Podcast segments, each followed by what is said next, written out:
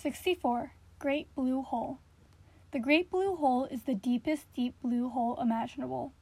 This coral reef is second in size after the Great Barrier Reef of Australia and is the largest of its kind in the northern and western hemispheres.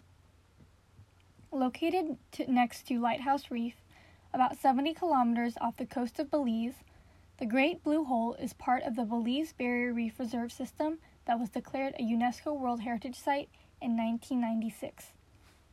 Originally, the Blue Hole was a limestone cave that started to form about 150,000 years ago.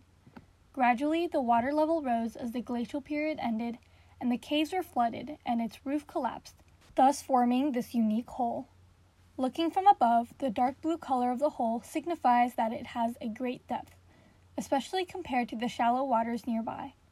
Its steepest point lies at 125 meters.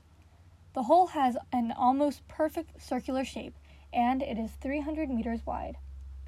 The Blue Hole is well known among the world of recreational diving enthusiasts, for whom this place has it all clear waters and myriad species of marine life, including tropical fish and spectacular coral formations. But if diving is not for you, you can also snorkel for a full day around the hole and nearby.